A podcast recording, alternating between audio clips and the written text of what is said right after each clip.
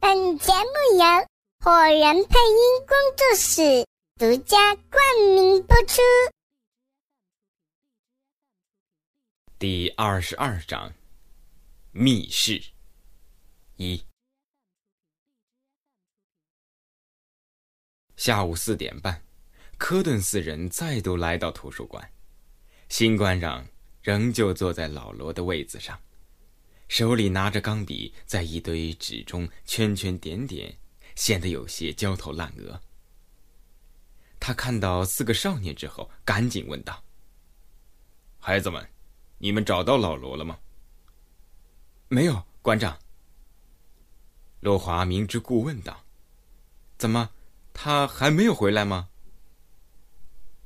新馆长焦虑的叹了一口气。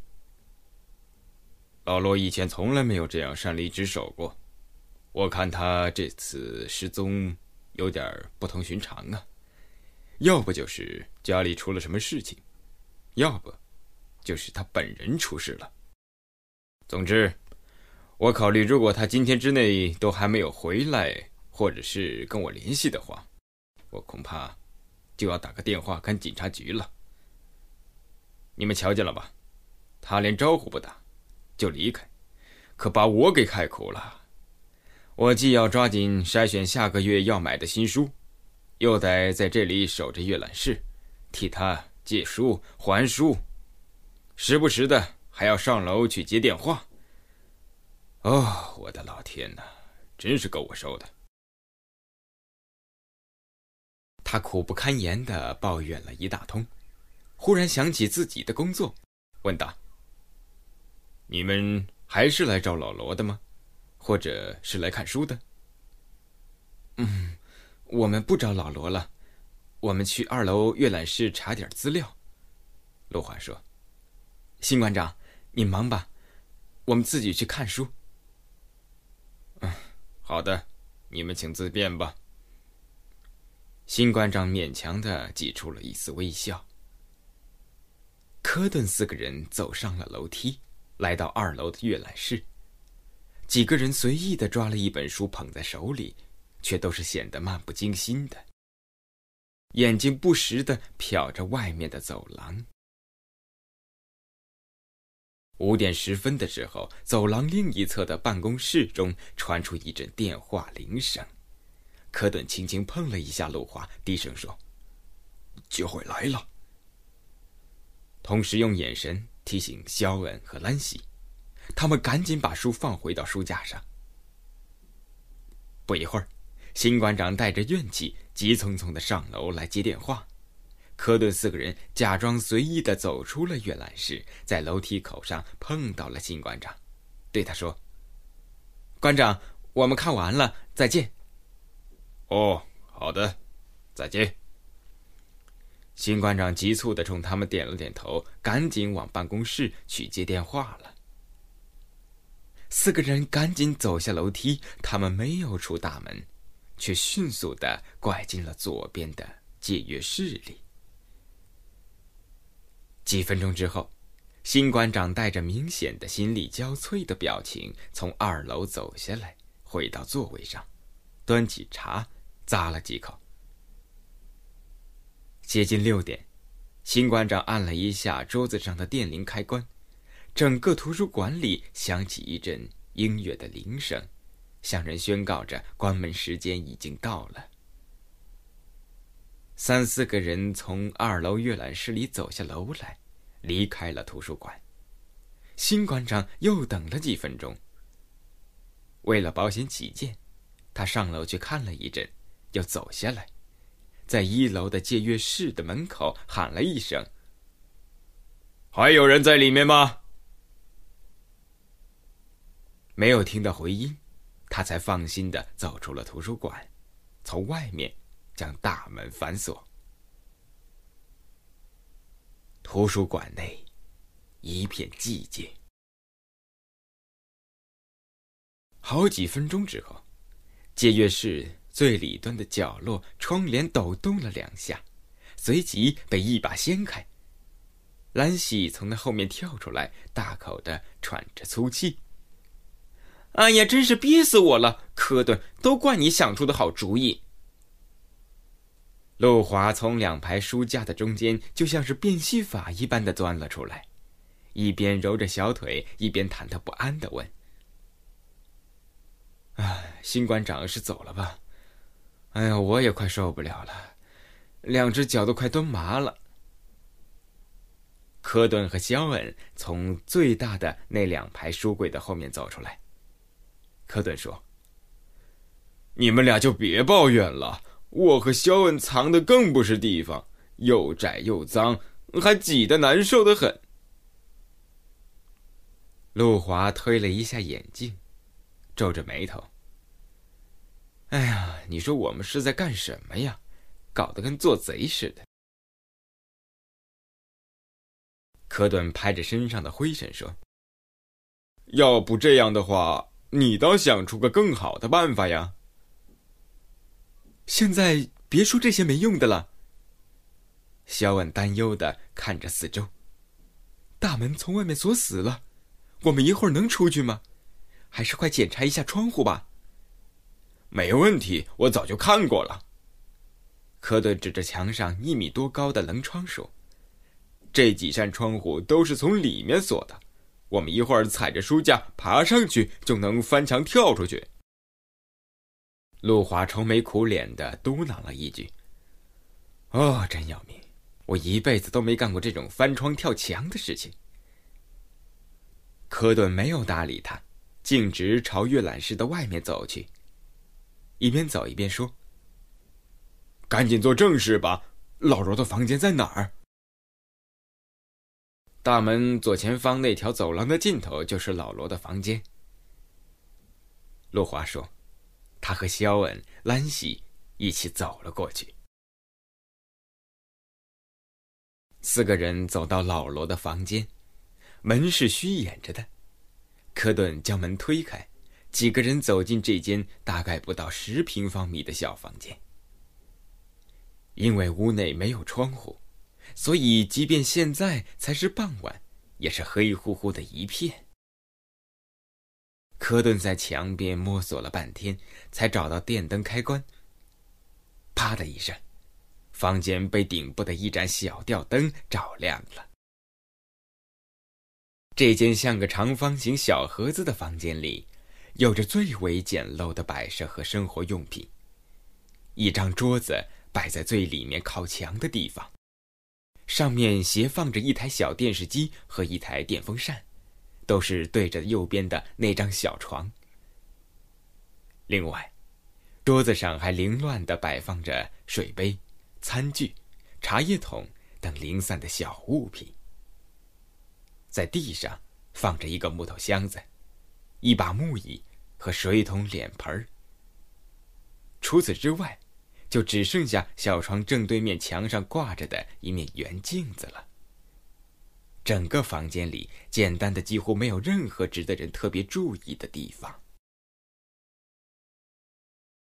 陆华打量着这间小屋子，怀疑的说：“这里面真的有我们要找的罪证吗？”“试试吧，哪怕能发现一点蛛丝马迹也好啊。”科顿说，然后分工道：“兰西。”你把床单、枕头掀起来看看，肖恩，你检查一下床底下，陆华，你去翻翻那个木箱子，我呢来找找这个桌子的抽屉里有什么东西。几个人立刻分头展开了搜寻，可是几乎还是没有用到一分钟的时间，科顿、兰西和肖恩的脸上就都露出了失望的神情。他们三个人互望一眼，最后目光一齐落到蹲在木箱子前的陆华身上。陆华并没有打开箱子，只是蹲在那儿发呆。科顿上前问道：“怎么了？箱子上有锁吗？”“没有，只是我在想。”我们私自进别人的房间翻箱倒柜的，这样道德吗？而且，就算是找到了什么证据，恐怕也不合适吧。”陆华迟疑的说。柯顿翻了一下眼睛。我说：“你这个人，都到这一步了，你还想这些干嘛呀？那个老罗叫人暗杀袭击我们，那就合法呀。我们要不是主动出击的话，找出一点证据，那就等于坐以待毙了。算了，懒得跟你说这些，让开。”科顿正准备自己蹲下来打开那个箱子，陆华此时却是。怕被同伴们看不起似的，用手势止住咳的，说：“让我来吧。”他双手扣住箱子的两侧，很轻松的就打开了这个箱子。几个人朝里面一看，里面装的都是一些衣物，不免觉得很失望。但陆华却感到不甘心，他伸手去一件一件的将那些衣物翻开来看看。翻到箱底的时候，手突然触摸到什么东西，啊的一声叫了出来。三个同伴一起紧张的问：“找到什么了？”陆华将那一叠东西摸出来，拿给大家看。我找到钱。唉，兰喜望着那叠大概几千块钱的人民币，说。我还以为是什么呢？你叫什么呀？这显然是老罗的积蓄嘛，有什么大惊小怪的？小恩说：“快放回去吧，要不我们真的成盗窃犯了。”陆华无趣的将钱放回箱子的底部，然后将箱子关上，站起来说：“那里面就没有什么别的东西了。”兰喜失望的望着同伴们说：“这间小屋子就这么巴掌大块的地方，都被我们翻了个遍了，也没找出什么有价值的东西啊。看来我们这个计划一无所获。”肖恩皱着眉头说：“难道老罗猜到在他失踪之后，我们或是别的人会来搜他的房间？”所以在此之前，把重要的东西一并收拾好，带着逃走了。不，不可能！科顿斩钉截铁的说。“你怎么知道不可能的？”小恩问。路华刚才在箱子里找到那些钱，就能说明，老罗确实是在十分匆忙、仓皇的情况下逃走的。他肯定来不及回屋子收拾东西。否则的话，你们看看，嗯，会有人在回来收拾东西逃走的情况下，还把钱留在屋子里的吗？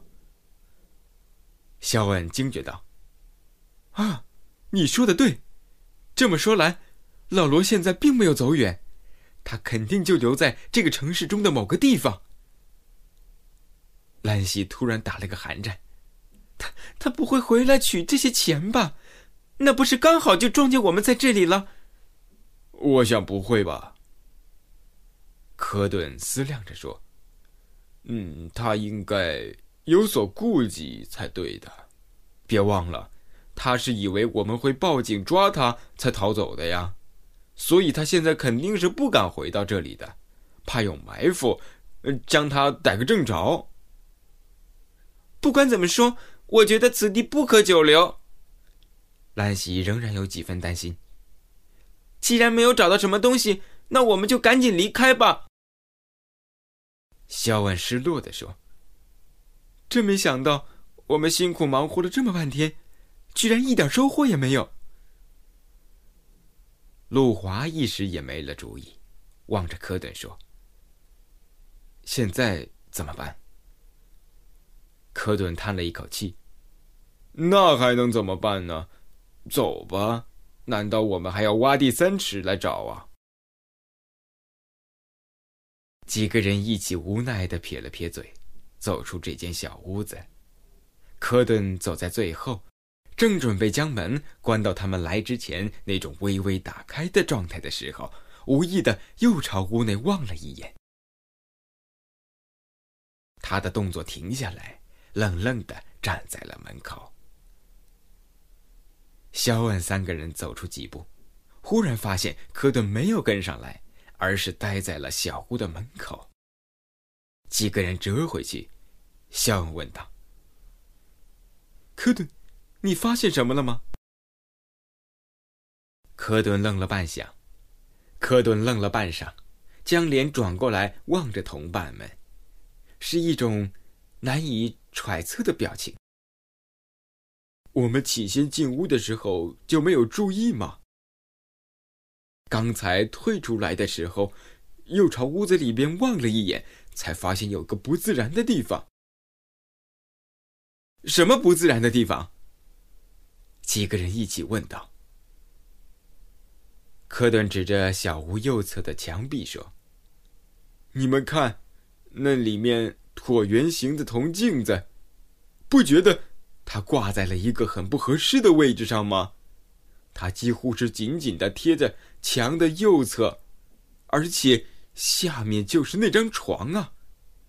这就意味着，在这个嗯狭小的房间里面，嗯，要想照这面镜子，就得爬上床去，而且呢，身子还得紧紧的贴着右边的墙壁才行啊！嗯，你们说？这会不会太不方便了呢？而那张桌子的正前方的墙壁，不是空着的吗？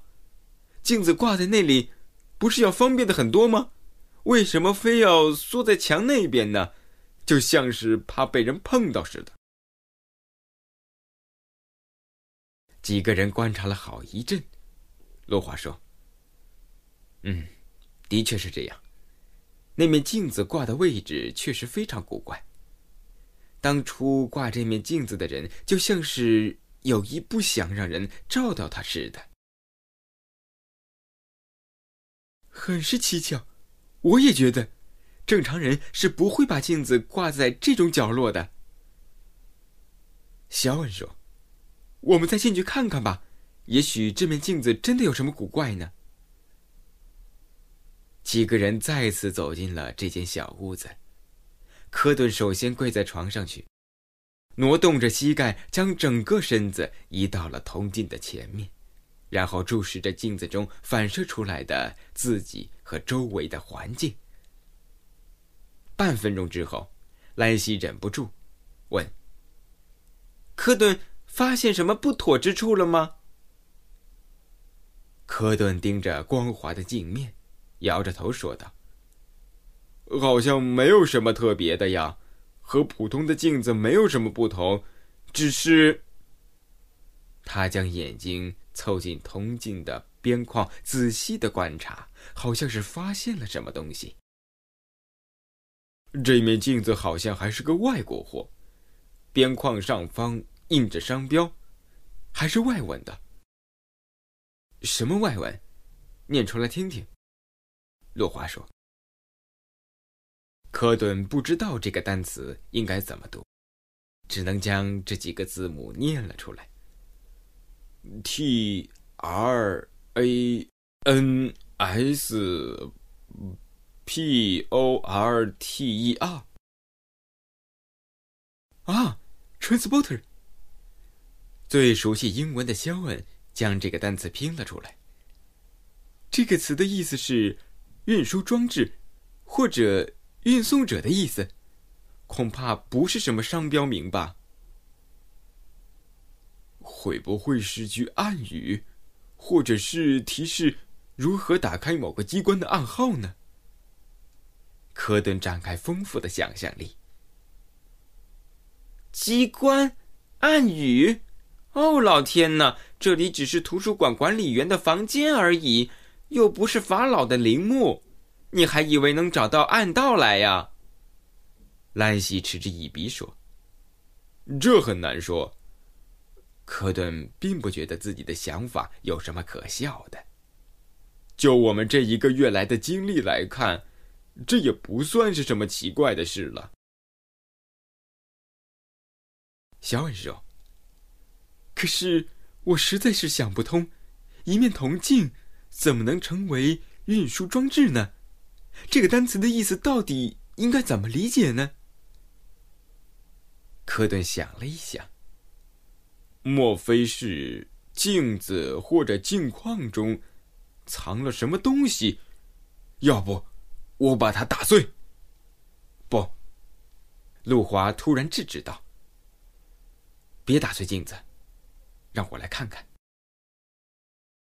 说着，他也跪上床去，靠近那面铜镜。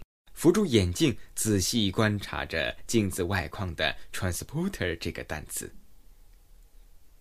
过了一会儿，他深吸一口气，说：“我想起来了，这个词是什么意思？”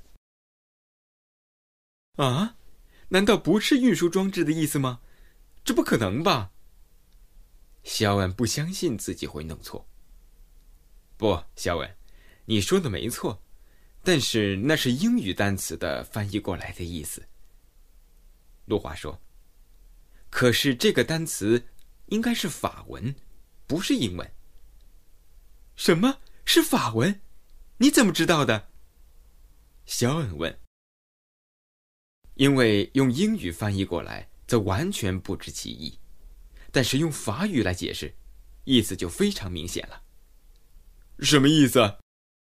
科顿急切地问：“transporter 这个单词在法文中的意思是拉。”杜华说：“拉。”科顿一时没有听明白：“什么拉呀？”“啊，就是动词的拉，拉开的意思。”陆华大声的喊道：“哦！”科顿后背一麻，惊呼道：“这面铜镜果然是个密室的机关。”说完这句话，他伸出双手抓住镜框的两侧，用劲儿使劲儿往后面拉，但是镜子却纹丝不动，房间里面也没有什么变化。科顿吐了口吐沫在手掌中，再次抓住镜框的两侧向后面拉，但任凭他使出吃奶的劲儿，镜子也没有向外移动半分。半分钟之后，他终于放弃了，跪在床上喘着粗气，说：“哎呀，这怎么回事儿啊？完全拉不动嘛！单这一点来说就很不寻常了。”兰西感叹说：“一般的镜子是绝对不可能在墙上镶的这么紧的，而且在老罗的房间里，居然发现了一面印有法文的铜镜。”足见，他与那本法文诗集是有某种关系的。肖恩说：“可是按照镜框上的提示来做，却没有什么用呢。”陆华愁眉苦脸的说：“难不成我们搞错了，或者是……科顿，你拉的方法不对。”科顿瞪着眼睛说：“往外拉东西还要什么技术含量啊？”难道还有标准的姿势吗？要不你来试试看。小伟说：“要不你们下来，我再研究一下这面镜子到底有什么古怪的。”科顿摆着手说：“没用的，我都研究了半天了。从表面上看，它就是一面普通的镜子嘛？”说到这里，他骤然停了下来。喃喃低语道：“镜子。”然后将身体转过去，再次面向铜镜，双手按住镜框，往里面一推。啪的一声，铜镜竟然整个的陷到了墙壁中去，同时镜子旁边的那面挨着床的墙壁发出沉闷的响声。那面镜子。那面墙壁竟然以扇形的展开方式向里面打开了一个接近四十五度的缺口，露出一个隐藏的密室来。啊！兰西惊骇的捂住嘴，被眼前的这一幕惊得呆若木鸡。肖恩、陆华的惊诧程度也不亚于他。这里果然有密室！肖恩大声的说。惊愕之余，陆华盯着科顿，说：“你是怎么打开它的？”科顿用大拇指指着那面镶进墙里的铜镜说：“这是当初设计这个密室机关的人有意设置的一个谜题。你们想想看，镜子里折射出来的影像都是和实际相反的。那个提示我们拉开的单词，印在镜子这件东西上，显然也是另有隐含的。嗯。”也就是这个词要反过来理解，他指着拉，其实就是推的意思。你太聪明了，科顿。路华感叹道：“快进去吧。”肖恩指着密室说：“我们看看里面有什么。”其实急性子的科顿比肖恩更加迫不及待。他从床上跳起来，试探着朝那间黑乎乎的密室走去。另外三个人也赶紧的越过了小床，紧跟其后。借着外面透进来的一丝灯光，科顿在密室的墙边找到了顶灯的开关。他按下开关之后，密室顶部一盏昏黄的电灯将房间照亮。他们这才发现，这间密室相对老罗的房间而言要大很多，可能有四十平方米左右，而周围都是一些光滑的水泥墙壁。在暗门旁边的墙壁上，有一面和外面一模一样的铜镜。显而易见，内外两面铜镜显然就是伪装的暗门的把手。令几个人感到诧异的是，偌大一间密室竟然只有最里面摆放的一张陈旧的书桌，而上面堆着几十本旧书。密室的右侧是几个大的惊人的壁柜，木质柜门上全都整整齐齐的关着，而除此之外，就是空荡荡的一间屋了。不免让人怀疑这间密室究竟是用来做什么的。四个人面面相觑，心中同样困惑的浮现在各自的脸上。兰西环顾着密室四周，说：“我看这里简直就像是一间空旷的教室嘛！我不明白，老罗是利用这个密室来上晚自习的吗？”我看老罗只是利用这间密室来藏那些重要物品罢了。陆华指了一指正前方的书桌和上面的那堆书。有一点是可以肯定的，老罗显然只是发现了这间密室，而不是修建了它。因为这间密室毫无疑问是和图书馆一起修建的，那么它至少也有一百多年的历史了。至于当初修建者是出于何种目的造了这间密室，现在已经不得而知了。在陆华说话的时候，科顿已经慢慢的走进了那张书桌。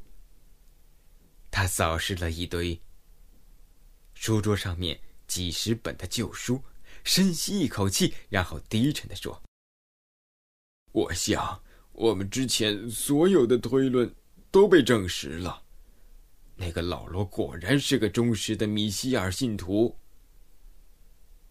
三个人走过来，盯着书桌上那些布满灰尘的旧书发呆。